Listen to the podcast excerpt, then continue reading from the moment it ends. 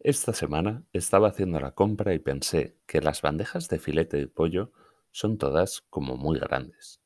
Y claro, yo ahora mismo estoy soltero y vivo solo, por lo que o congelo o acabo mintiéndome a mí mismo hasta que tiro la mitad.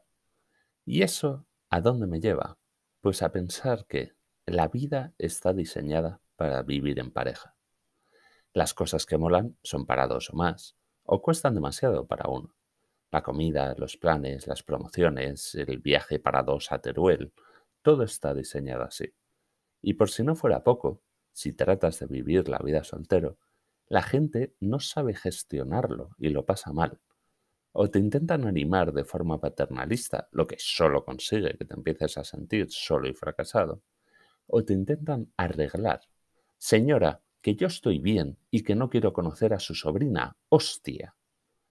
Y el resultado final es que empieza a aparecer en ti la sensación de, si estás soltero, es que vas perdiendo en la vida.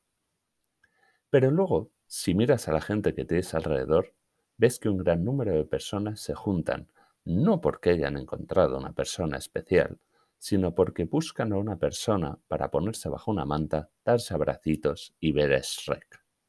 O sea, no se enamoran de la persona, sino de la idea de estar en pareja, les apetece tener pareja y no quedar con la seta esa con la que solo hablas de qué hacer hoy para comer. Y luego están los que solo discuten. Solo discuten. Jacinto, tú no necesitas pareja, necesitas un terapeuta.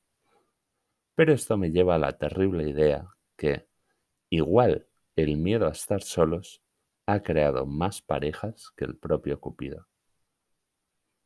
Y hay que tener en cuenta que en la era de Instagram es cada día más fácil caer en la hiperromantificación de la pareja. Ahora se ha llenado de posts en la que aparecen dos abuelos bailando o un gran gesto de amor, una escena idílica y totalmente real, con el comentario de si no es así, yo no quiero nada. Pues ya te estás comprando una rumba, María del Mar, porque vas a estar muy sola buscando eso en la vida. ¿Acaso eso es mejor que estar solo? Antes necesitabas la familia para sobrevivir, que te ayuden en el campo, que te cuiden cuando seas un anciano.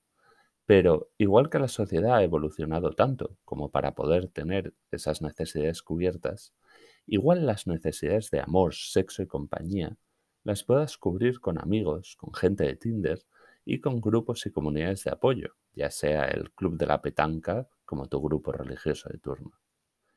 E igual, la idea no es encontrar esa pareja sobre la cual vas a cargar toda la responsabilidad de llenar y solucionar tus carencias, necesidades y heridas.